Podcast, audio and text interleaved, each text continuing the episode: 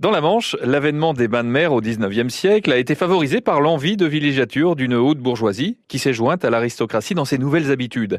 Certains ont d'ailleurs joué un rôle dans le lancement de cette mode des bains de mer, comme la duchesse de Berry à Dieppe en 1824, ce qui a fait de la ville une des premières stations balnéaires de France.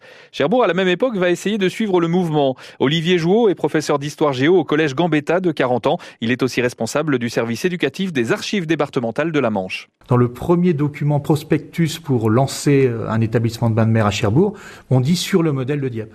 Cherbourg s'intéressait à, la, déjà à la population parisienne, malgré la distance. On mettait 36 heures pour faire quand euh, Cherbourg à l'époque. Hein. Le, chemin de fer n'arrive qu'en 58 et le premier établissement euh, voulu date de 1827.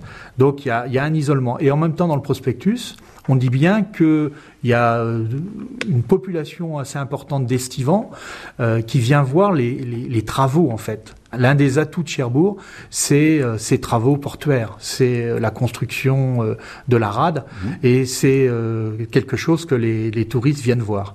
Donc, on associe déjà tourisme et toujours le souci thérapeutique quand même.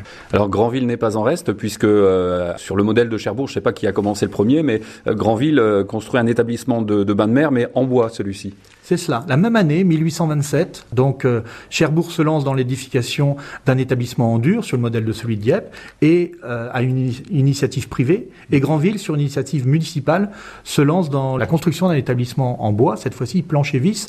Seulement, c'est très modeste au départ. Hein. On, a, on, est sur même pas 30 mètres carrés, donc c'est vraiment une cabane. D'ailleurs, on l'appelle la cabane, et qu'il faut démonter euh, chaque 1er euh, septembre, mmh. parce que le génie militaire impose ces conditions, donc on ne peut pas construire en dur. Cette cabane, elle se trouvait sur la plage du Plagousset au pied de la falaise. Trop près sans doute, hein, puisque la toute première a été écrasée par un éboulement. Mais qu'à cela ne tienne, on a reconstruit cette cabane et en un peu plus grand l'année suivante.